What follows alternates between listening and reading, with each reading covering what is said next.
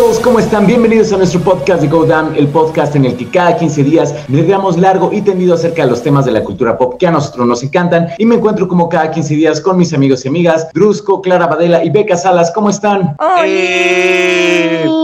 ¿Contentos de estar aquí? Muy, muy emocionados. Es que casi nunca podemos hablar del universo de DC de manera positiva y este es el momento de hablar de manera positiva porque The Flash resultó una buena película. No sé qué opinen ustedes. Ya nos vamos a meter de, así ya de lleno a The Flash, ya, ya, ya, sí, ya desde el principio. sí, es que creo que creo que da, para mucho de qué hablar. O sea, creo que es también de las poquitas veces que nos podemos reunir justo después del estreno de una película. Entonces tenemos como todo muy fresco. Están justo apenas pasando los anuncios que resultan luego muy emocionantes porque ya Andy Muschietti está fichado para ser el director de Brave and the Bold después de lo que hizo con este trabajo de Batman, que tenemos que hablar de el regreso de Michael Keaton de Flash. Sí, sí, monitor, hay muchas, muchas cosas de qué hablar. Entonces va, sus primeras impresiones de The Flash, ¿cuáles fueron? Sin spoilers. Sin spoilers, a mí me gustó. O sea, no es una película perfecta, pero la verdad es que, o sea, tengo como identificadas las cosas, pero también como siendo esta película que es mismo parte como del universo de Snyder o es como lo último. La verdad es que está disfrutable, está divertida, creo que está muy bien resuelta la historia, creo que Ezra Miller sostiene la película, o sea, si bien toda esta cuestión de Michael Keaton, que a mí me encantó ver al Batman de Michael Keaton y toda su interpretación, entiendo que es gran parte del encanto, aún así la película no es de Batman, es eh, de Flash, ¿no? Y sí, sí, Ezra Miller sí la sostiene él solito, entonces su trabajo actoral la verdad es que a mí me dejó muy satisfecha, digo independientemente de lo que pensemos o no de Ezra Miller y de su vida personal, creo que lo sostuvo muy bien y creo que el guion también tiene como estas pequeñas referencias que están constantemente como hablándole al espectador, como diciendo, sabemos que estás pensando que este tipo está mal de la cabeza, chiste, sabemos que estás pensando esto, chiste. Entonces como me pareció como que un guion muy bien resuelto, no sé si original,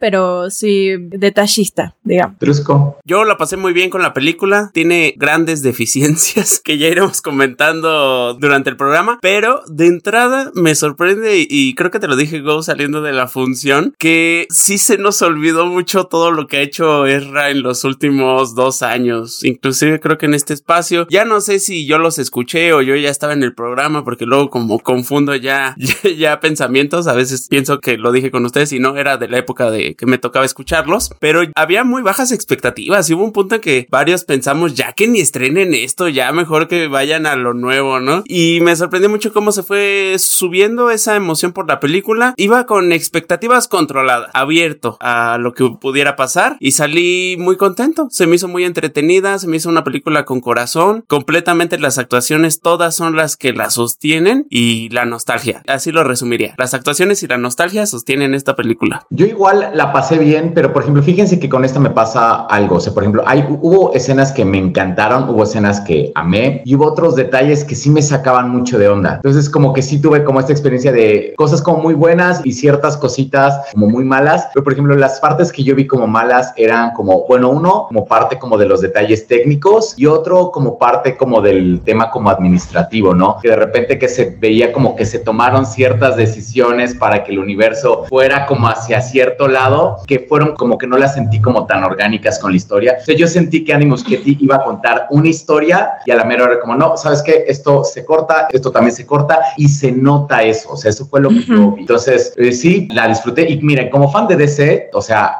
la amas, hay partes que amas de la película, o sea, netas, neta, neta. Así sí hay partes que casi, casi te paras y aplaudes y, y no, sí, o sea, sí estás súper emocionado, intentando verla como de manera un poquito más objetiva, digamos, como poniendo como mi fan un poquito de lado y hay partes que pudieron estar mucho mejor. Bueno, sobre todo para vos, que esta película eh, tiene mucha relación con Man of Steel, ¿no? Yo la verdad es que esa parte al principio dudé, pero me ganó, me ganó. La verdad que sí, sí. La disfruté. Yo sí soy de la idea de que sí la tienes que ver como fan de DC. Sí soy de la idea que la tienes que ver como fan de DC y luego como persona normal. Porque la verdad sí hay momentos muy emocionantes que a, mí, la verdad, me encantaron, pero yo también casi me paro y aplaudo. Aunque cuando yo la vi, la sala estaba medio apagada. O sea, como que ¿Ah, no había tanta emoción. Ajá, como que aparecían cosas que ya vamos, ya, ya iremos discutiendo, que eran importantes y que era como de, señores, aquí si hay uno se levanta y aplaude y grita como en Marvel, ¿no? De Ant-Man. En cuanto uh sí gritan por lo que sea, pero aquí no. O sea, aquí está. Sí, para gritar ahí en cuanto para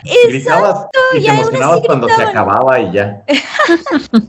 y aún así ahí andaban como, ay, Paul Rudd, ay, Bill Murray, ay, no sé qué. Y aquí cuando sí están pasando cosas que es como, no puedes creer que esté el batimóvil de Michael Keaton, no puedes creer cómo aparece Michael Keaton, o sea, hay cosas que de verdad es como, incluso si eres fan de Snyderverse, hay cosas que son hasta muy emocionantes verlas, pero, pero, la verdad es que ya pude verla dos veces y me gustó menos porque ya sabía qué esperar como fan. Y pensándola y tal vez incluso poniéndola en un lugar en donde supuestamente es una propuesta a una narrativa innovadora que se está agarrando popularidad en Hollywood, como lo es la idea de los multiversos, ya poniéndola como en un panorama más amplio, sí creo que se queda muy corta narrativamente, temáticamente en la historia, con los personajes. Y hubo un live en el que estuve con Jesús Chavarría, a quien quiero mucho y si está escuchando este podcast, pues abrazos, pero alguien le preguntaba, ¿vale la pena perdonar a Ezra Miller por esta película? Y yo creo que es como de, eh, pues,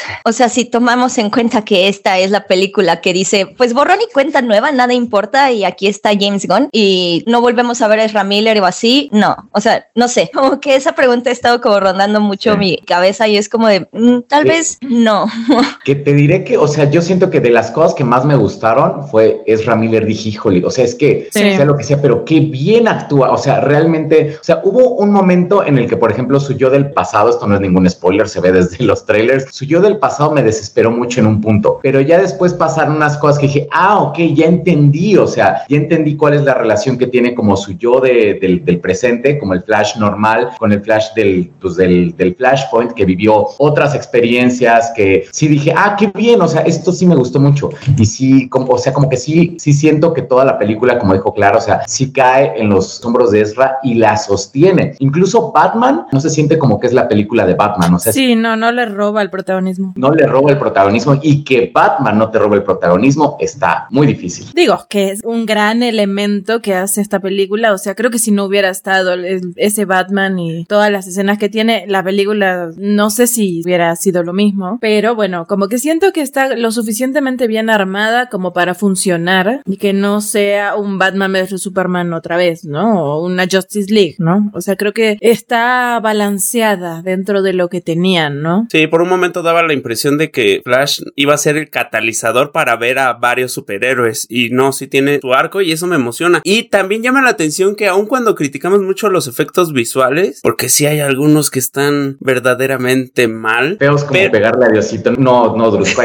no hay perdón ahí. O sea, creo que es, o sea, regularmente no soy muy piqui con los efectos especiales, como que digo, ah, pues se ve chapón, pero va, mientras la historia me guste, pero aquí sí fue como, no, es que no puedo con lo que estoy viendo. Ajá, porque parece que estás viendo un borrador, ¿no? Así como parece que estás viendo la propuesta. Sí, está horrible, la verdad sí está horrible. Los bebés, como bien dices, hay una parte donde parecía que se iba a repetir la escena de los bebés y yo fue como, por favor, que no se repita, no quiero volver a ver eso porque hasta me incomodó. O sea, los bebés viscos como que es algo que me incomodaba, no sé, me ponía en un mood raro. Pero si se fijan, algo que yo por lo menos no he escuchado a nadie cuestionarse es esto que al final es un solo actor interpretando dos papeles muy distintos. Y eso yo en ningún momento, a diferencia de lo de los bebés, me lo cuestioné. Sí veía dos personajes teniendo una dinámica y hay que recordar que eso pues técnicamente de entrada es muy complicado, ¿no? No sé cómo será, dices tus diálogos y luego esperas a que lo diga el otro. Es como, ya lo he mencionado aquí esta referencia, como cuando Juan Gabriel se entrevista a sí mismo, es, es cine, es cine básicamente. Sí, pues es que por algo no quisieron ni pudieron reemplazar a Ezra Miller. Warner Bros. sí dijo, es que ustedes no saben la cantidad de protagonismo que tiene Ezra Miller en la película y ahora en retrospectiva es como de, ah, no, pues sí. O sea, sí entiende. claro, andar a regrabar algo, todo tiene que ver con Ezra. Y la verdad encuentra a un artista como Ezra Miller que logre llevar sobre sus hombros un dilema muy particular y que sí crea dos personajes que llegan a una misma conclusión de diferentes maneras y que se sienta poderoso, o sea, que de todas maneras se sienta como los dos Barrys llegan a esta conclusión, a esta obsesión por tratar de rehacer el multiverso. Esto, bueno, es un poco, no, I don't know, no sé si es un poco spoilery, pero, o sea, bueno, es un detalle que no voy a dar como, podemos hablar con Ya vamos con Ya vamos. Muchas Alerta de spoilers. Yo estoy viendo una vena saltada en la frente de Beca. está tratando de explicar y, uh, yo no sé. uh, Yay. O sea, a mí me gustó mucho este tema de que tanto Barry que conocemos está obsesionado por tratar de corregir los errores que ocurrieron en el día que asesinaron a su madre, tanto para su papá, o sea, en el presente así de, no, pues es que hay que buscar todas las herramientas necesarias para el juicio, bla, bla, como regresando en el tiempo, ¿no? Y verlo ya privilegiado, con una vida más tranquila, donde su mamá no se murió, donde su papá no fue a la cárcel, donde puede estudiar sin problemas, o sea, la verdad qué buena historia es. O sea, Vivir me con sus amigos junkies.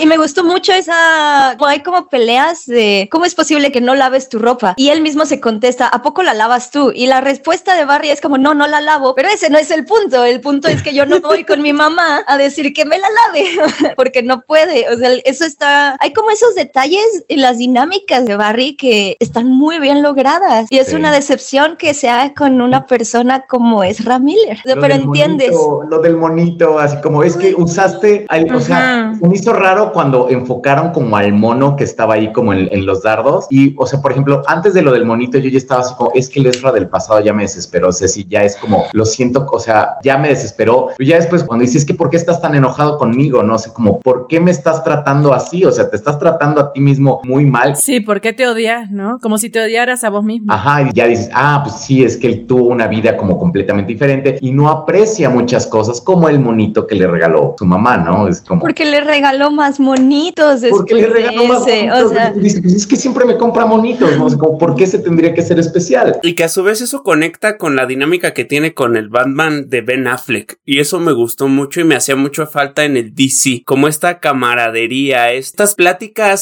personales y en contextos un poquito triviales, que es en la calle y no, Barry, no lo hagas, ¿no? Y, y esto que le dice, las cicatrices nos vuelven quienes somos. Y que lo diga Batman es como, wow, sí. el güey con más cicatrices de todo ese universo te lo está diciendo, hazle caso. Y al final conecta muy bien. Los dos Batman se lo dicen de maneras diferentes y eso me Sí. gusta mucho. Sí, está increíble. aparte, yo sé que a nadie nos gustó la escena de los bebés porque está muy chafa. Y en general yo tengo muchos temas cuando entra como a su zona de velocidad. Ah, sí. Ajá, me molesta mucho, o sea, no me gusta cómo corre ni cómo, Cómo se corre. mueve, los rayos que como que avienta, eso, eso qué, o sea, los domina, no los domina. Siento que esas reglas como que quedaron ahí como al azar, pero la escena del principio me gustó mucho porque se sintió muy Justice League, o sea, se sintió muy salida de un cómic o de una Ujú. caricatura, de una De animada. Sí. Y eso a mí, la verdad, me encantó. O sea, el, el escenario todo normal de Barry tratando de llegar a su trabajo y diciendo, ay, ¿dónde está la morra que me gusta en, en que trabaja en el lugar donde voy a desayunar? Y que Alfred le llame y que, o sea, no sé, todos esos detalles que bien planteados están, hasta los cameos. O sea, cuando Sí. llega Gal Gadot y es como, o sea, me gustó mucho. Que ahí sí mucho. se sintió, no como en Shazam, que el cambio de Wonder Woman es como, ah, y aquí sí se veía como súper bien. Creo que, o sea, no les La pasó- sonrisita de Batman con Wonder Woman, o sea, Ujú. este Batman medio le, o sea, poner a Batfleck medio lelo como jeje, oli. No te voy a dar las gracias porque tengo problemas de ego.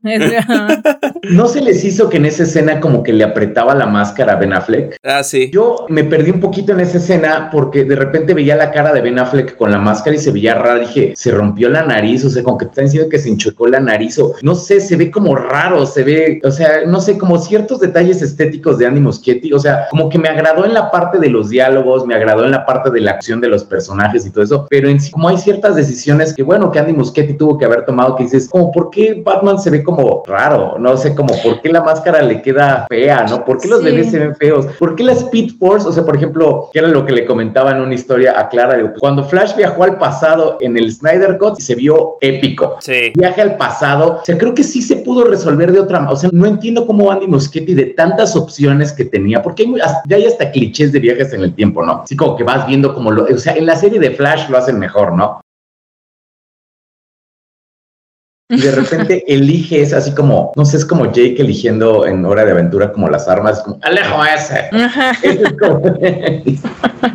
Sí, y sobre todo cuando no solamente se tienen tantos referentes en la cultura popular, sino hasta dentro de ese mismo universo, y estoy haciendo comillas con los dedos, o por lo menos ese mismo personaje ya lo había hecho mejor. Podrá gustarnos o no, pero en 2016 me gusta más cómo se ve precisamente el viaje en el tiempo de Flash en Batman v Superman que a como se vio ahorita y cómo asomaba su cabeza ahí flotante bien rara. Y no aprendieron de Thor Love and Thunder de las cabezas flotantes así no funcionan. Que aparte, ahí sí siento, bueno, es, he ya visto como muchos comentarios que discuten que cuál presentación de los viajes en el tiempo, los multiversos es mejor, si la de Marvel o la de la que presentó Flash. Porque yo siento que sí le hacen como una jiribilla a Marvel cuando Michael Keaton agarra el espagueti y le dice, tal vez viste en alguna película que cuando viajas en el tiempo creas ah, ramas, pero eso no es así y pone el espagueti. Al final, o sea, me gustó, me parece chistoso, pero me parece que llegan como a los mismos lugares. Ahí lo están manejando como no, pues es que creas ramificaciones y tal, pero aquí es como, pues sí, las ramificaciones están desde el principio y de todas maneras hay como ramificaciones que deben suceder, otras que no, y hay que preservar como el y controlar y mantener como que esas que sí deban suceder, sucedan. Entonces, no sé, muy Miguel Ojara los dos y me parecen iguales. o sea, sí es como, o sea, tienen también como sus eventos canónicos que no deben ser alterados, ¿no? Ajá, exacto. Y que ahí Marvel una vez más adelantó y por poco, por unas semanas, porque esto del evento canónico ya se va a quedar, por lo menos en, los que nos gusta. Claro, es que es un concepto que te vuela la cabeza, ¿no? Así como de... Sí. Aunque sabes que, o sea, por ejemplo, que no lo platicamos, bueno, de Spider-Verse, pero lo de los eventos canónicos no me quedaron como del todo claro en Across the Spider-Verse, porque, o sea, como que en Spider-Verse un evento canónico se supone que no debe ser alterado porque puede causar como la destrucción de un universo, pero Miguel Ojara ya reparó varios universos que, o sea, más bien como que podría causar la destrucción de un universo, entonces pues no es como un evento tan canónico. No, fíjate que yo también me quedé pensando eso el otro día. Estaba pensando en el final de Across the Spider-Verse y como, no recuerdo el nombre, pero el Spider-Man de la India se ve que hace equipo con todos los demás Spider-Mans. Entonces su universo fue reparado y me cuestioné si reparar su universo implicaba matar a la gente que tenía que morir. Eso no se vio y no sé si se va a ver en la siguiente. Yo tengo una teoría súper loca porque también he estado como pensándolo mucho. Ajá. O sea, yo siento que obvio te tienen que explicar qué onda con Spider-Man India, por qué está ahí, pero también creo que al final, y esta es mi gran teoría, lo que van a decir es que los eventos canónicos no importan, porque, por ejemplo, ya han habido como ciertas modificaciones que siento que son importantes y que ni siquiera están en el radar de Miguel. Y es que Peter B. Parker, por ejemplo, ya se confirmó que es del universo 616B. Entonces, debe ser el Peter Parker más cercano al Peter canónico de los cómics del universo 616. Y en el universo 616 nunca se casa, bueno, sí medio se casa, pero ya no es canon esa parte. No se casa con Mary Jane, no tienen a Mayday, no están juntos, ya no está ahí porque no puede ser feliz. Pero Peter B. Parker, gracias a Miles, decide ser feliz y reconciliarse con Mary Jane. O sea, ya se habían divorciado y se deciden reconciliar y tienen a Mayday. Y luego, al final de la película, cuando el papá de Gwen Stacy dice, ya no quiero ser capitán, porque tu discurso me inspiró, ella misma dice, si ya no es capitán, ya no puede morir. Eso ya no puede morir. Que ya no va a morir. O sea, creo que te van a mostrar como que al final del día todo, tu realidad está creada por las decisiones que tomas y por dónde te vas y no todo puedes mantenerlo como en un mismo cauce. Esa es mi teoría. Yo creo que sí, eh, porque aparte hasta Miguel Ojara dice, dice que regularmente sí detienen la destrucción de los universos. Es como, sí, casi siempre lo hacemos. Es como, ¿por qué tendrías que como que aceptar? O sea, ¿cuántos Spider-Man realmente aceptarían la muerte de un ser querido por una posibilidad súper remota de, bueno, tal vez se acabe el universo? Casi nunca pasa porque casi siempre lo reparamos. No sé, se me hizo muy raro Y yo siento por el contrario que el final de la siguiente película pudiera ser Miles aceptando su destino, porque precisamente como lo dijo Batman, creo que Spider-Man también lo que lo hace Spider-Man son sus cicatrices y es por eso que al Spider-Man del MCU es hasta que tiene la pérdida y no de su tío Ben, sino de tía May, que ya se transforma y se convierte en, el Spider-Man que conocemos, creo yo. ¿Quién sabe qué vaya a pasar? Ah, qué emoción. Totalmente, pero creo que justo lo que nos, o lo que une a los Spider-Man es esta empatía de la tragedia, ¿no? De el saber que no pudieron salvar a sus seres más queridos, ni siquiera a sus seres más queridos, pero no necesita ser el tío Ben o la tía May o en ese momento o en esa parte. O sea, a lo mejor sí es que se destruya un universo, no sé, Spider-Man India, es su evento para volverse Spider-Man, porque dice, pues no pude salvarlos a los dos. Pero a mí lo que se me hace más interesante de Miles es, Miles, este Miles estaba destinado a ser el Prowler y él decidió no ser el Prowler y al contrario, pues ya su tío, su Uncle Aaron se fue como su evento canónico. Estaría padre si el dilema también es quién acepta ser. No, a mí me emociona mucho ver a Kilómetros Inmorales y a Miles Morales.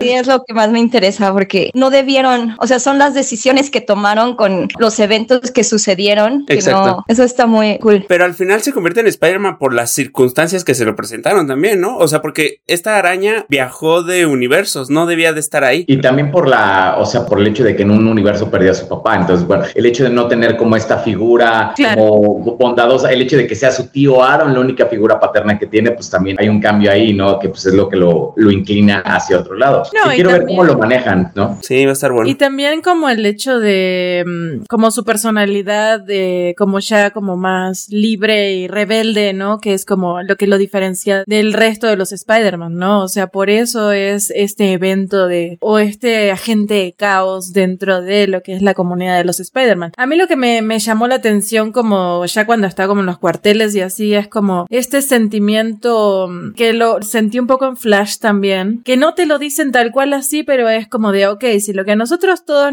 o sea, si lo que a todos nosotros nos une es la pérdida y estos eventos, entonces, bueno, estoy de acuerdo con que todas mis versiones tengan esta pérdida para que me entiendan, ¿no? O sea, y es como una cuestión súper egoísta en lugar de decir, ah, cómo me gustaría que no tengas que pasar por esto, pero bueno, gracias a eso ahora somos una hermosa comunidad y nos entendemos, ¿no? Lo cual está como pesado y muestra como un lado bastante oscuro de estos superhéroes, ¿no? Como de, ah, bueno, el destino, no soy yo, es el destino y gracias al destino ahora tengo familia. Es como pesado. Y también lo vi un poco en Flash como, pero cuando pelean y todo esto, que sí muestran como las consecuencias así como de, bueno, pero este muchacho se fue al otro lado, ¿no? Eh, y no lo puede dejar ir. Entonces como ahí está como la evolución como de uno y otro. Fíjate que yo vi justo eso en The Flash y es uno de mis grandes problemas con la película porque siento que al final como que sí te dicen que el Flash, nuestro Flash, el Flash grande, sí es una mejor persona por que atravesó la pérdida, que no atravesó este niño que está infantilizado y que es todavía más infantil que el Flash. Eso sí lo vi mucho en Flash y creo que... a mí sí me gusta eso, ¿no? O sea, no sé, siento que es como una visión muy como mérito, o sea, muy trágica. porque la tragedia te tiene que hacer una mejor persona? porque tiene que ser la tragedia lo que te tiene que hacer madurar? Hacer madurar. Y creo que esa parte, o sea, está bien, o sea, al final creo que la manejaron muy bien y creo que ya también rumbo al final, que ya hablaremos del final, también es muy interesante verlo. Pero siento que cuando ya existe un Spider-Verse, que sí se está cuestionando y preguntando como, ¿de verdad tienen que pasar estas cosas para que alguien madure o se convierta o sea parte de una pandilla, de un club, lo que sea? Creo que en Spider-Verse sí lo manejan mejor. O sea, el hecho de que Miles salve al Sher, ah, no me acuerdo cómo se llamaba, al Capitán Singh, bueno, al papá de la novia de Spider-Man India, es como romper justo y criticar justo la parte de Flash, que es como, ¿por qué tengo que hacer que una persona pase por la misma tragedia que yo o que una persona pase por lo mismo nada más porque debe ser así? Creo que esa parte va un poquito más allá Spider-Verse y de Flash sí la toca bien, pero existiendo Spider-Verse es como, ay Flash, llegaste muy tarde. Es que sabes que creo que hay un, así como Spider-Man tiene como este mantra de un gran poder conlleva una gran responsabilidad, hay un mantra que también tiene Flash, o sea que no es como tan, tan, tan, tan sonado, o sea, no, o sea de hecho, por ejemplo, en el cómic de Flashpoint me parece que no viene, en la adaptación de la serie no viene, pero en la adaptación animada sí viene, que es, o sea, y esto sí dije, ¿por qué no lo metieron? O sea, toda la película creo que gira alrededor de este mensaje y no lo metieron explícitamente en la película, que lo googleé por aquí está, el de el que le dice esta Nora a, a Barry, que le dice, acepta las cosas que no puedes cambiar, ten el valor de cambiar las cosas que sí puedes y ten la sabiduría para conocer la diferencia. Creo que eso era como el punto central de la película, creo que sí te lo están mostrando, pero se me hace un desperdicio que ya exista la frase, que es algo muy, un gran poder conlleva una gran responsabilidad. Es una frase como muy bonita, muy, muy compacta y todo, y que toda tu película tenga eso y que nunca la digas. Si es como, ¿por qué no dices la frase? O sea, ¿por qué no? Si ya está ahí, o sea, ya estaba en la adaptación animada, ¿por qué no lo usaste? Creo que hubiera, bueno, a mí se me hace que hubiera terminado como de cerrar como algunos huecos de, ah, ok, este es el mensaje que la película quiere dar, que es uno, como dices, Beca, diferente al que está dando Miles Morales. ¿Cuál nos gusta más? Pues sí, cuál, o sea, puedes elegir, ¿no? Pero creo que sí, este era el mensaje de esta película. Sí, que justo creo que trataron como de resumirla con no todo problema tiene solución o no cada problema tiene solución. Yo creo que sí, esa la parte la verdad está muy bonita y está el arco de Ezra me gusta, pero creo que se queda un poco corto también porque al final el Barry joven que se vuelve pues al final malvado por la obsesión de salvar a Supergirl es su evento canónico, creo que se queda como muy chiquito y es como de bueno pues esto es lo que pasa. Claro, como que hay una reducción así. Sí. Y también se me hace un poquito tramposo porque rumbo al final también siento ya la mano de James Gunn diciéndote, esta es una buena historia, ya supiste que sí vamos a trabajar bien a los personajes, ya viste a Michael Keaton, que no hemos hablado de Michael Keaton como Batman, pero qué buen Michael Keaton, o sea, qué buen Batman. Ahí sí, aplausos, aplausos, hurra, bravo, o sea, qué buen Batman, pero de repente es como, sí, te estamos enseñando esta gran narrativa del multiverso sobre no todo el problema tiene solución y toda una filosofía de tener que aceptar los eventos que nos ocurren para crecer y bla, bla, bla. Hay unos cambiecillos que sí pueden ocurrir y que nada más causan consecuencias jiji y entonces, pues ya. Consecuencias jiji. Cierto, sí. O sea, es como la madre, obviamente, se tiene que morir porque eso hacen las mamás, o sea, eso hacen las mujeres en el universo de DC Comics, morirse. O sea, es que también teniendo Spider-Man, que viene justo de la misma tradición de ser una mujer que se construyó nada más para morirse y darle este desarrollo de personaje a Spider-Man, a un hombre, y que tengamos Spider-Man, las dos mujeres que aparecen en la película están ahí para morirse y eso me frustra mucho. Destinadas a morirse aparte. Destinadas a morirse, o sea, eso me, la verdad sí me frustró y que sea como de, no, no, pero este pequeño cambiecito que es de una tecnicalidad que nada más ayudará a que su padre salga de la cárcel 20 años después, ya que una vez se convirtió en el Flash que siempre queremos y amamos, ese nada más causa así unas pequeñas consecuencias, jajaja, como George Clooney como Batman. ¿Se acuerdan de George Clooney como Batman? Eso, la verdad, sí fue como, ya pensándola, ha sido mi más grande problema. Sí. Es que ahí se siente que ahí fue cuando machetearon la película, porque el plan original era que Sasha Calle se convirtiera en Supergirl, ¿no? Y que siguiera siendo como la Supergirl en el universo DC. Y ahí fue como, no, no, no, ¿sabes qué? Córtale, se tiene que morir. Y Michael Keaton también se tiene que morir, o sea, que él iba a ser el Batman. Entonces creo que estos dos personajes tenían una resolución diferente. A lo mejor creo que iba a estar mejor construida porque la película te lleva para allá, a que sí los iba a salvar a Batman y a Supergirl, pero a final de cuentas por cuestiones burocráticas, que era lo que les platicaba como al inicio, pues es como estos temas administrativos de no, ¿sabes qué? Es que ya no vamos a tener a esa Supergirl, ya no vamos a tener a ese Batman, de hecho Batgirl ya la cancelamos, como podrás darte cuenta. Entonces, pues ya, pues bueno, es como su evento canónico es que tenían que morir los dos. Ajá, exacto, exacto. Justo a mí, creo que la parte que menos me gustó y lo conecto un poco con lo que hablábamos al inicio de Ezra Miller y lo que decía Beca de perdonar a Ezra con esta película. A mí, gran parte de mi crítica o lo que no me gustó de esto es justamente ese final en el que ponele que en contenido no, no, ok, se ve que resolvieron como pudieron, ¿no? Con las indicaciones de la producción y de la historia y James Gunn y el cambio y, pero si este es un, o sea, de por sí es una película que se siente vieja, ¿no? O sea, sí se siente que tendría que haber salido antes. Incluso, o sea, justo como decían hace rato, le jugó en contra el tema de Spider-Man, ¿no? O sea, de que saliera este Spider-Verse antes. De por sí se siente vieja, entonces que se ve cortada. Decís, bueno, más o menos, ya a esta altura, después de ver los bebés, después de ver el CGI, después de ver un montón de cosas, y lo resolvieron más o menos. Mi problema principal es que deja la puerta abierta a que sigamos viendo a Ezra Miller. Sobre todo, o sea, yo sí esperaba que fuera un final más contundente de, ok,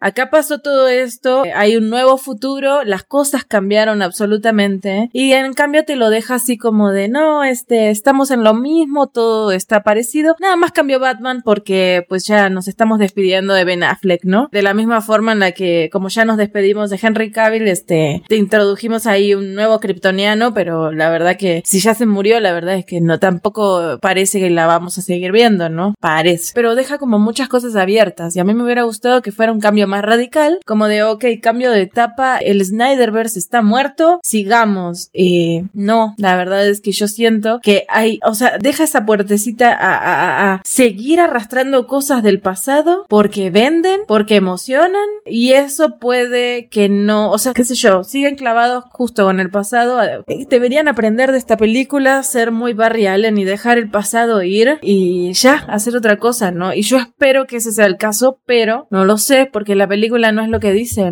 Sobre todo con la escena post créditos también. O sea, que vos decís, bueno, son cameos, ¿no? Y la escena post créditos así que te mete Aquaman, es como entiendo porque se viene su película y lo que vos quieras, pero ¿cuánto más vamos a tener de esto? Bueno, o sea, por ejemplo, ya hablando como del futuro, o sea, por ejemplo, yo lo que le comentaba a Beck es que, o sea, yo creo que ya no vamos a ver como a, a Bruce Wayne como Batman. Yo creo que van a aplicar algo muy similar como, como lo que hizo la serie Titans, así de que George Clooney es Bruce Wayne, así como de verdad quieres ver a George Clooney como Bruce Wayne, entonces más bien ya como que ya lo van a como omitir y yo creo que Brave and the Bold sí va a ser acerca de Dick Grayson convirtiéndose en Batman. ojalá. O sea, y creo que va a ser como la entrada como a la Batifamilia porque ya está cantadito, o sea, si ya tienes a Dick Grayson, si ya tienes a Damian Wayne, pues ya ahí ya, o sea, ya entran Bárbara, ya entran Jason, ya entran Tim, o sea, como ya está como, Ujú, o sea, ujú. yo creo que ese es como el objetivo para decir, ¿saben qué? En este universo Batman es Bruce Wayne, que es Robert Pattinson, y en este universo Batman es Dick Grayson, que también se me hace que está bien, o sea, digo, no siempre tiene que ser Bruce Wayne, creo que ya tenemos muchísimas películas de Batman como Bruce Wayne, entonces para- por mí está bien que hagan como algo así. Y si ya tenemos como otro Superman que no va a ser Henry Cavill, pues sí, o sea, creo que, como tú dices, no o sea, no creo que hayan cerrado la puerta por completo, pero creo que ya la cerraron lo suficiente como para decir, ¿sabes qué? No vamos, o sea, como que ya siento como un poquito más de rumbo ahorita, como que sí, creo yo. Sí, justo. El final sí lo sentí como esto es el nuevo universo de James Gunn que va a ser el canónico en el que nos vamos a centrar. Y a mí me parece que tiene completo sentido que la película de Brave and the Bold sea el Batman de George Clooney, pero siendo el Batman que ya está buscando a un sucesor y justo preparando tal vez a Dick Grayson. No sé, o sea, lo de la Batifamilia me parece muy bello para ser verdad. Me gustaría mucho, la verdad, y más porque Andy Muschietti siento que creó a un Batman muy bueno, o sea, la fisicalidad de los dos, tanto de Batfleck como de Batman de Michael Keaton en las escenas de acción me parecen muy buenas. Sí. El Batman de Michael Keaton es muy ingenioso, o sea, no pelea de la misma forma siempre, o está buscando trampas, o está buscando formas diferentes de atacar, que siento que, que está muy cool. O sea, incluso esos detallitos como el batimetro, la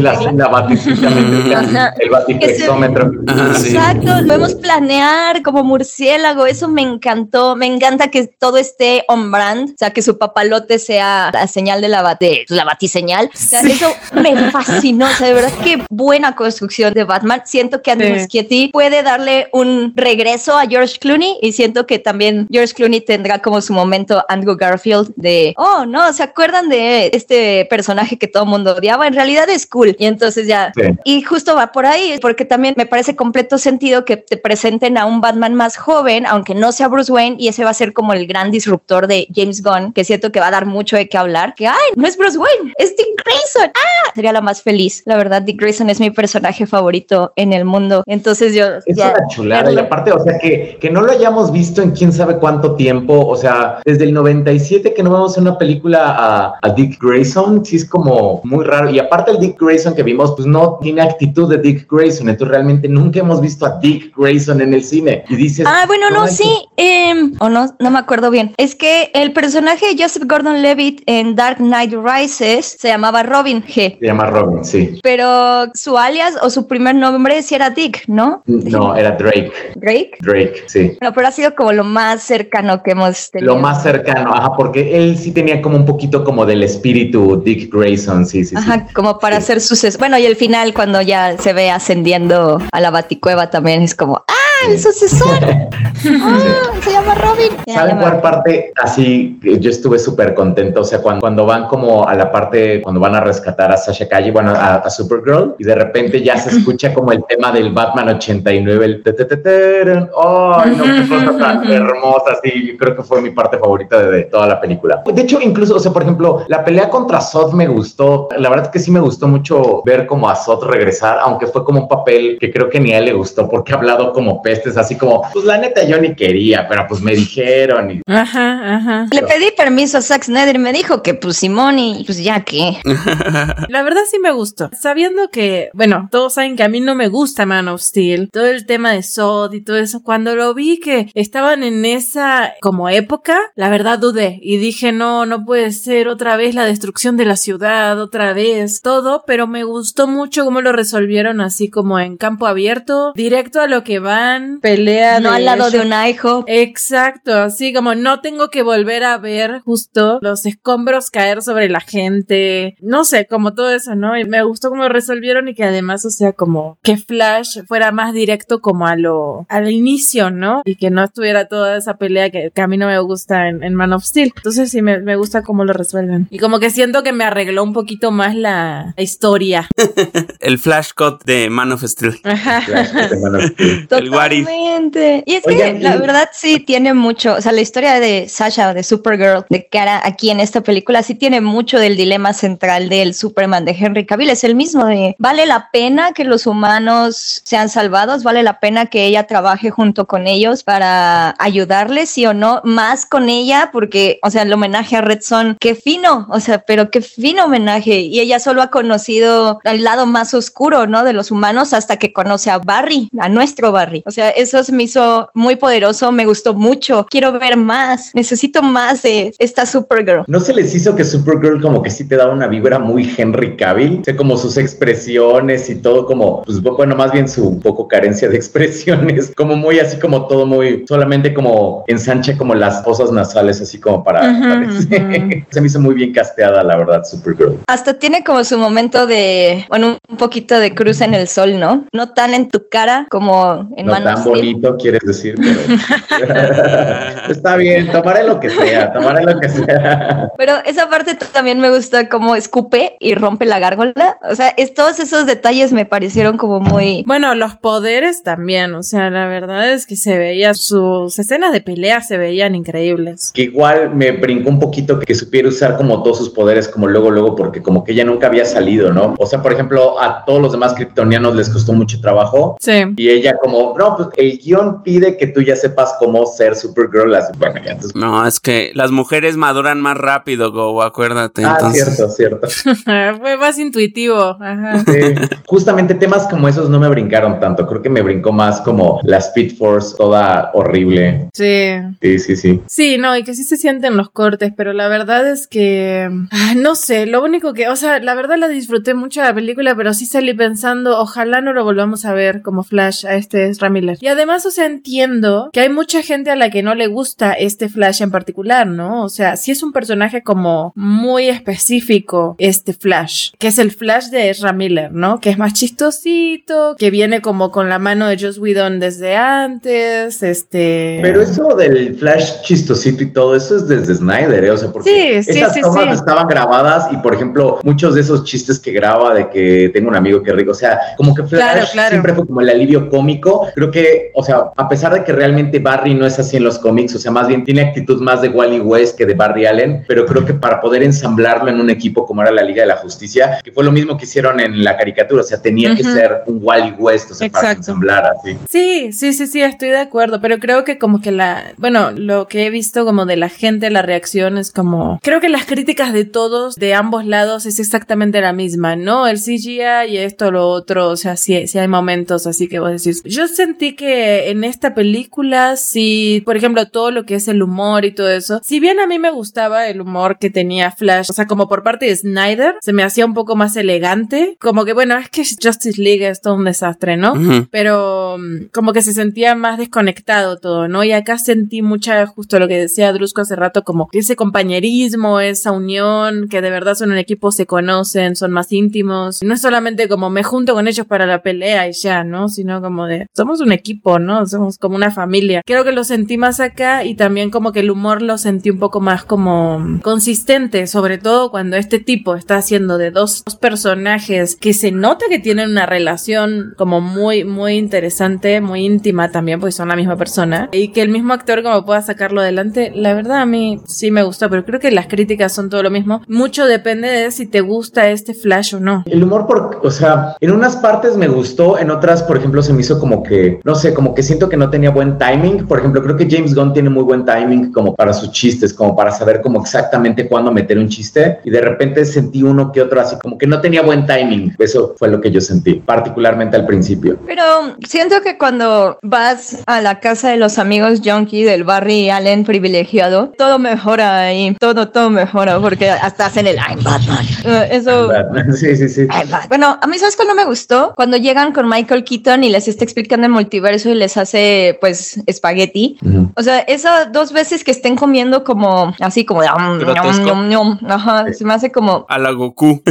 Ya, ya, ya. es como su evento canónico es comer asqueroso, los dos comen asqueroso y lo entiendes, ¿no? Porque son Flash, entonces Flash está comiendo Sí, sí. rapidísimo porque se está muriendo de hambre, pero es como de, "Ah, no es gracioso. Creo que incluso sería más gracioso si no le prestaras tanta atención dentro de la película, que fuera como, mira, ríete, que come como bebé. Es como, no, no Sí. es tan gracioso. Tengo que verlo otra vez para ver como cuáles son como los que, así como los que sí hice clic y otros que dije, este, pues, no sé, como que está como, como chafita este. Me encantó eso de Go. Necesito verlo otra vez para saber bien qué me gustó y lo que no me gustó. Y para volver a ver lo que no me gustó también. Solo la veré tres veces más. Porque, por ejemplo, la escena esta como del multiverso, bueno, ¿les gustó la estética del multiverso aquí, así como de estos mundos como de colores? Eso sí, pero los cameos, como bien... Ah, hablemos de los cameos. Ajá. Sí, es verdad, es verdad. Mira, la verdad es que de entrada y sobre todo porque como que te lo van vendiendo muy bien. Por ejemplo, a Nicolas Cage, lo ves de espaldas, ves el cabellito largo y dices, no, no puede ser que esto esté pasando y pasa, ¿no? Con la araña gigante. Ajá. Es como la de mis referencias favoritas en una película de, de Sí, toda la vida. Absolutamente. La verdad es que yo me morí de risa. Por suerte mi sala estaba como muy, muy activa. Todo gritaban, todo aplaudían, todo hacían. Entonces yo creo que a lo mejor no me hubiera reído tanto con Nicolas Cage si mi sala no hubiera explotado en ese momento. ¿no? Oh, qué chido. Ajá, entonces me dio mucha risa, me pareció como, a, a eso, a eso voy con que siento que sí, Andy Muschietti tiene, toma decisiones raras, pero también se ve que le presta mucha atención como a ciertos detallitos, ¿no? Ese tipo de referencias puntuales, es como el tipo se empapó y se preparó para hacer todo esto y decidió meter ese tipo de cosas, así como, bueno, que es un fan, ¿no? Que a lo mejor no es tan clavado, pero sí, me- al meter todas esas cosas, demuestra que sí le importa, ¿no? Y que le apasiona y que sí le metió corazón y atención al detalle. Que también se ven feos, o sea, si dices qué padre que salga, pero también se ven Se ve feo, sí. se ven feos. Entonces, ay, ¿por qué? O sea, un poquito más. Digo, si ya te habías tardado cuatro años, no es como 300 millones de dólares, algo así la película. O sea, no fue una película barata, ¿no? O sea, no, No. Pero ese pensamiento viene después del grito. O sea, ya, de- ya después de que gritaste y dijiste, no, Sí, ma, sí, no puede ser. Y ya como, ay, se ve raro. Exacto. Y de repente, ¿qué? Christopher Reeve no puede ser. A ver, fue, fue Christopher Reeve con, con su Supergirl, fue Nicolas Cage, fue Batman 66. ¿Quién más salió? por Ellen ahí? Slater es la Supergirl de Christopher Reeve. Ellen Slater, sí.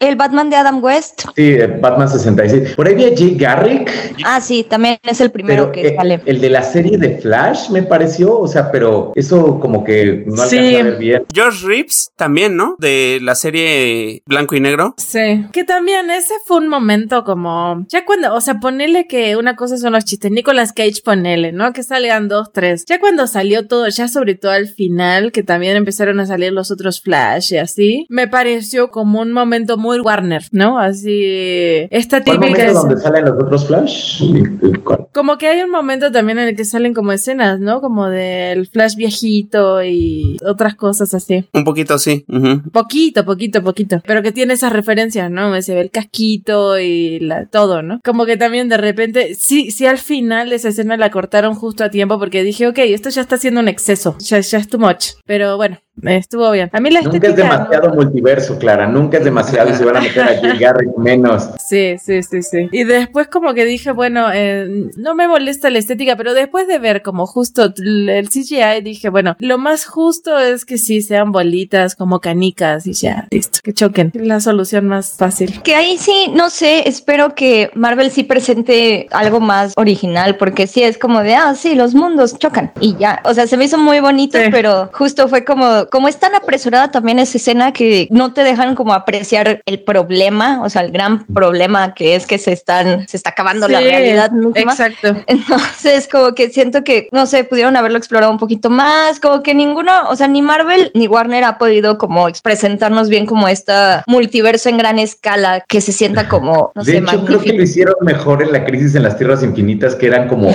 escenas como de varios mundos y el cielo rojo, o sea, como que ah, como en el cómic de crisis en las tierras infinitas, tal vez hubiera sido mejor que esto de los mundos chocando. Sí, fue una solución fácil, ¿no? Y además cuando así se revierte y así como que no se siente que está regresando el tiempo, ¿no? Sino como nada más se separan, se arreglan y, hey, todo bien. Sí, lo que te decía, o sea, Andy Muschietti toma decisiones raras, estéticamente hablando. Sí, y hablando de decisiones, y lo pensaba mucho con lo que decía Clara hace un momento, muchas sí se sienten corporativas y ahí voy a hacer un Drusco Scott de The Flash. Creo que hubiera sido increíble que esta película fuera, como bien lo dijo Clara, se me ocurrió mientras la escuchaba, el cierre definitivo y que muriera este universo y el final de la película de esta fuera ver al nuevo Superman. Y ya de ahí, a partir de ahí, todo nuevo. Pero no, no va a pasar. No, no, no van a soltar cosas que ya han funcionado. No van a soltar a Gal Gadot. Exacto. Sobre todo cuando viene Aquaman. Exacto. Y, y como Aquaman también funcionó financieramente, no lo van a soltar. Si esta funciona, o sea, porque por un momento les podría decir, sí se siente ya como un cierre hasta para The Flash, pero si esta película funciona monetariamente, que no sé porque ya después de pandemia todo es incierto, no me sorprendería que retomen a The Flash. Si esta película funciona y funciona el personaje, no me sorprendería que digan, ¿saben qué? ¿Qué creen? No solamente George Clooney está en este universo, sino también Sasha Calle y ahora ella es Supergirl, bien. O sea, eso sería increíble, me gustaría que pasara, pero al final, y, y ya lo he dicho antes, pues los estudios entienden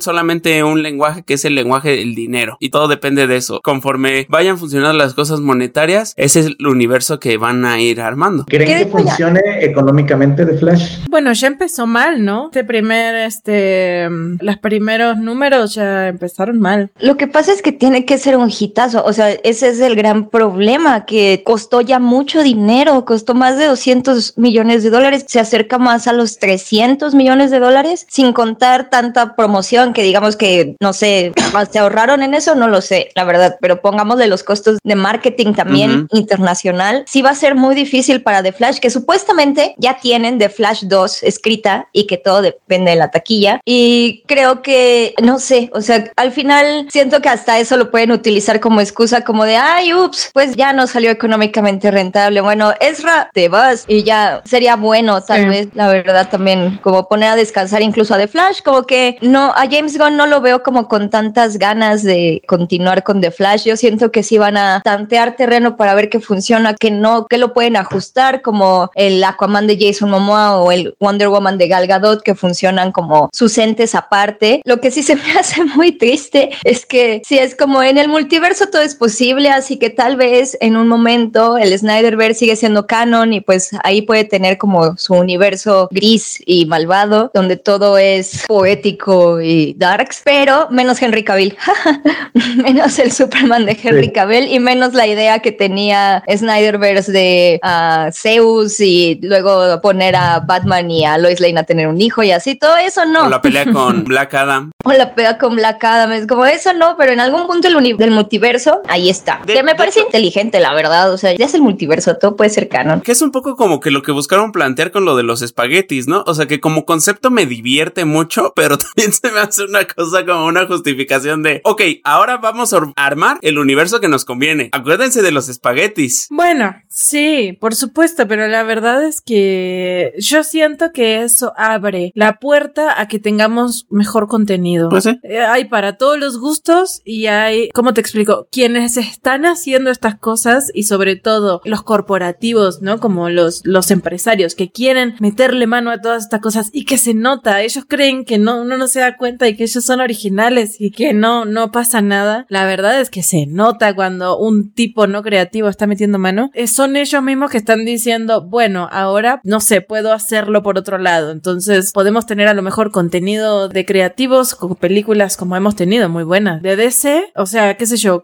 que- como Suicide Squad, ¿no? Así como algo diferente o como Joker o como de Batman o como cosas así y como que abre la puerta a que se produzca más y que se le meta más como intención a diferentes ramas, ¿no? Y no solamente a esta principal. Sí, creo que lo mejor será disfrutar lo que nos den en el momento y no hacer, creo que la película también, ah, no, ya, ya estoy confundido de películas, esa fue otra. Disfrutemos lo que nos dan en el momento, no nos ilusionemos demasiado con lo que de repente nos adelantan, porque justo también a Go saliendo de la función le dije, ay, ya me han hecho promesas antes sobre lo que viene y, y no se cumplieron, entonces ya estoy un poquito decepcionado en eso, que pasa no solamente a DC, le ha pasado a Marvel, le ha pasado a otras películas que ni de superhéroes son, que te venden algo que viene y no pasa, disfrutemos el momento, de taquilla lo veo complicado, ojalá que le vaya bien, pero lo veo muy complicado porque recordemos por ejemplo en México que Canacine dice que la gente va en promedio dos o tres veces al año al cine, entonces ahorita si alguien me preguntara qué voy a ver al cine, pues la neta lánzate a ver Spider-Verse, ¿no? Si me preguntaran algo de superhéroes, está complicado. Justo eso me acaba de pasar en un grupo de WhatsApp. Alguien mandó un mensaje, alguien que le cuesta mucho trabajo ir al cine, que de verdad va como al cine, va muy poco al cine. Dice, oigan, hoy tengo chance de ir a ver una película y sabe que yo estoy en el grupo, entonces es como de, ¿qué voy a ver al cine, Beca? Yo le dije, bueno, pues acaba de estrenar The Flash. The Flash es la nueva, ¿no? La, la nueva de superhéroes. Y dice, ah, ok, pues voy a ver The Flash. Y yo sí, pero yo asumí que ya había visto Spider-Verse. Y alguien sí le preguntó, ¿ya viste Spider-Verse? Y le puso no. Y entonces todo mundo, pero todo mundo empezó, no, tienes que ver primero Spider-Verse, tienes que ver primero Spider-Verse. Y hasta yo le dije, no, sí, tienes que ver primero Spider-Verse. O sea, Totalmente. es como...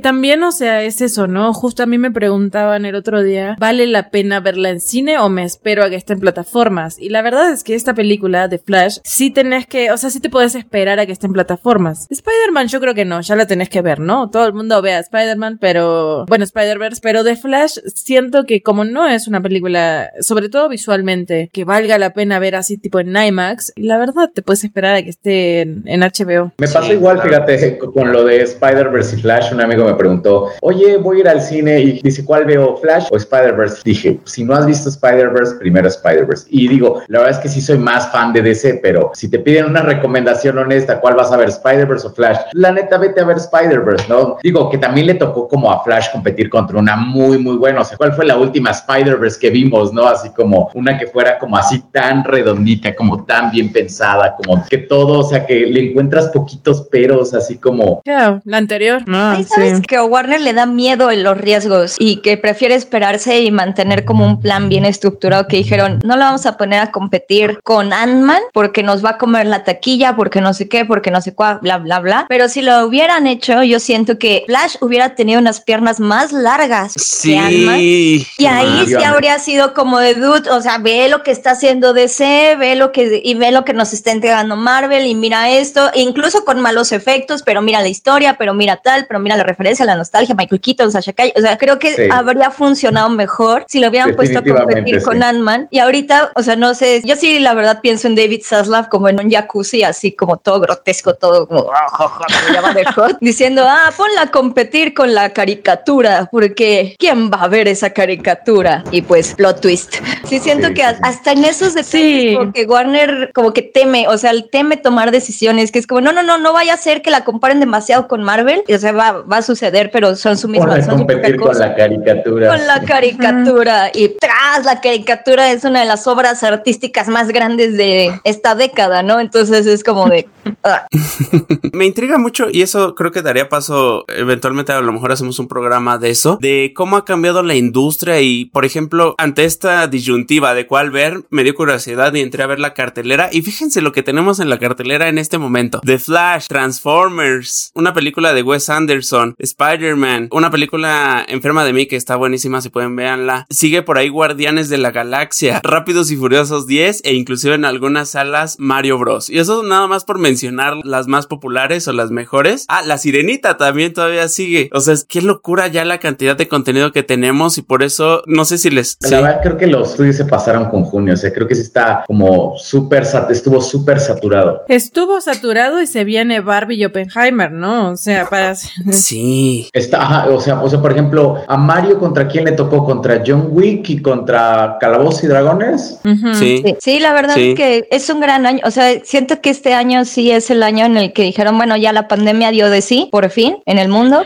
Vámonos. Es muy emocionante, la verdad. Y es emocionante, pero justo DC siento que está está todavía, o sea, en lugar de decir, ah, ok, ya superamos la pandemia, está sacando todavía los rezagos de la pandemia, o sea, ¿no? O sea, como que sigue sacando cosas que era como de, ay, todos estos planes que puse en pausa y como que les costó un huevo como volver a retomarlos y apenas los está sacando porque sobre todo, qué sé yo, este Black Adam y The Flash, como de, espero de verdad que sea lo último que tengas este en el closet y ya listo, ¿no? Porque ya está. Pero además se siente, ¿no? Pero me da curiosidad cómo va a cambiar esto el cine y sobre todo las grandes producciones, porque ante toda esta variedad y que son todas películas muy grandes, muchas de las que les mencioné, cada vez pasa más que tenemos estos reportes de no cumplen con la taquilla, no recaudaron lo que esperaban, le pasó a Rápidos y Furiosos, le pasó un poco a La Sirenita, y no porque la gente no quiera ir o porque las películas no sean buenas o no cumplan, sino porque ya hay tanta variedad en la cartelera y en tu casa que pues ya te toca elegir, tanto por tiempo como dinero. Y también el tema de las polémicas, ¿no? Sí. O sea, la sirenita también, o sea, si le fue o no le fue bien, también tenía mucho que ver con la polémica alrededor. Y siento que me parece muy significativo que también con Ezra Miller la polémica la supimos nosotros, pero no llegó a los niveles de que el público general sepa quién es o qué pasó con Ezra Miller o cuál es su situación. Uno, porque le gusta saber el chisme. O sea, saben que golpeó hawaianos porque es un mame, ¿no? Pero. Sí, ándale, o sea, justamente eso de golpe, o sea, ya cuando lo ves como en un post del de forma, ya es, ah, ok, esto ya es como ya cultura pop, ¿no? Pero no llegó aventaneando como la sirenita. O sea, eh, Ah, bueno, pero es que la también, o sea, Ram Miller no vino aquí a México a golpear mexicanos, sino... pues, pero sí vino a besarse con gente en. Ah, sí, pero fue antes de El- Hawái, ¿no? Fue antes, de- antes, fue de. Hawái. Antes de Hawái. Ah, sí. Creo que no le está yendo bien a, a- a Flash, ya salieron algunos como números y todo, que también a Aquaman tampoco le fue bien al principio y se fue recuperando, digo también, Sí. pero realmente, digo, yo no sé si la gente vaya como a recomendar tanto Flash así como para que se levante, ¿no? Como tipo como el gato con botas que también empezó muy lento y todo y de repente se fue recuperando. Claro, claro. No lo sé, La no verdad lo que sé. yo tampoco, pero a, a lo mejor consigue un estatus de culto cuando llegue a HBO Max. O sea, como sea, siento que esta película sí es como, pues mira, la sacamos, la tuvimos que sacar, te explican que este es el nuevo universo de James Gunn, en donde van a pasar shenanigans que todavía no sabes, pero que ya te sorprendieron con George Clooney como Batman. Entonces, siento que otra vez es morrón, cuenta nueva, y ahora sí lo vamos a hacer bien. Ya, no sé. Claro. Es muy triste que todo quede a discreción de los ejecutivos, pero pues vamos a ver qué ocurre. A mí se me- la verdad se me emociona como algunas cositas que ya anunció James Gunn como The Authority en Superman Legacy. La verdad sí quiero ver eso. Quiero ver a The Authority en películas Sí, en cine. Brave and the Bold sí me emociona. Me emociona también Sí. como que Andy Muschietti sea otra visión como autoral, tipo Matt Reeves o Todd Fields. Todd Fields es el de Joker.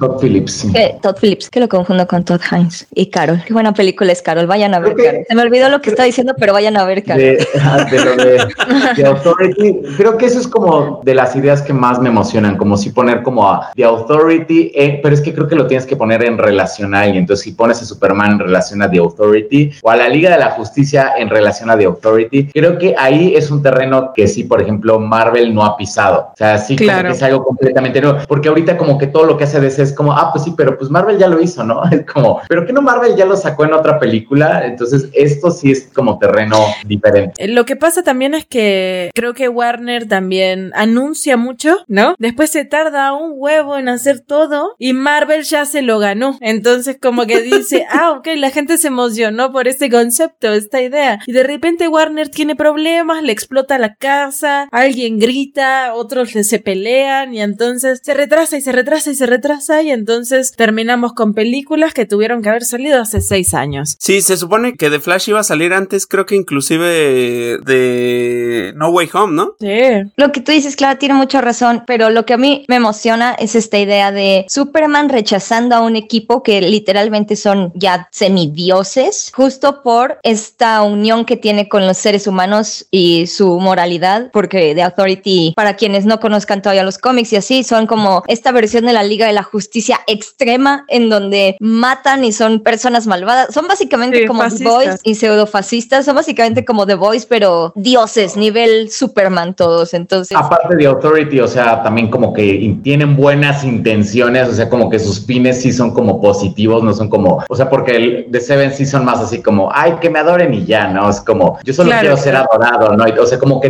esa es como la diferencia, que The Authority sí tiene como... Una ideología detrás, ajá. Fascista, ¿no? Pero... Claro, claro, pero bueno, sus intenciones son buenas y es como de no, nosotros. Y que sí conecta con Superman, porque Superman en tres patadas se puede volver también un fascista que domine y que imponga su versión de la moral. O sea, está muy interesante, la verdad. Y conecta con temas actuales aparte, entonces eso. Y más porque es inmigrante. Lo que está bueno de eso también es que sí es un tipo de historia que implica un compromiso, mm, no sé si político, pero sí a lo mejor como un posicionamiento de opinión, ¿no? Que es algo que Marvel, la verdad es que lo veo lejos, sobre todo por más que lo intentó ponerle con Falcon and the Winter Soldier y de repente te haga propuestas así como políticas y demás, la realidad es que no. Es horrible, Falcon and the Winter Soldier es la cosa más...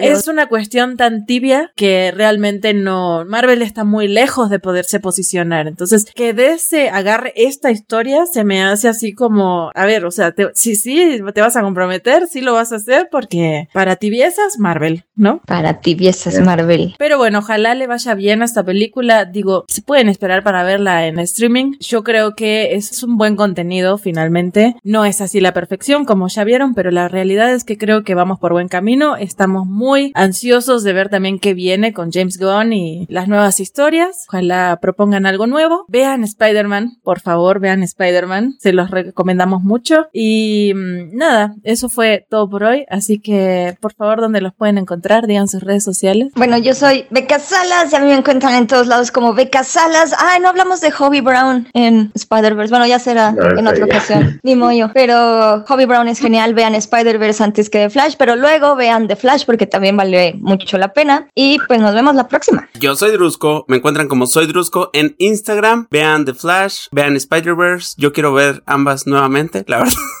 a pesar de los malos efectos, pero la pasé muy bien y estoy muy emocionado por lo que viene en el futuro de DC. Maldita sea, caí en su trampa, pero ahí voy a estar. A mí me encuentran en todos lados como el Monitor Geek y sí, vayan a ver The Flash y si te, igual, si no han visto Spider-Verse, primero vean Spider-Verse, pero después vayan a ver The Flash. Creo que sí, sí vale la pena ir a ver al Y a mí me encuentran como Clara Badela en Instagram, YouTube y Twitch, así que mm, los veo por ahí y yo sigo emocionada por lo que viene en este año de, de cine, así que ya pronto veremos Barbie y Oppenheimer a ver qué tal y esa sí es una pelea que se va a poner buena. Ya de por sí con los memes está interesante, así que nada, con muchas cosas por delante. Así que nada, nos vemos pronto, nos despedimos. Bye. Chao. Bye.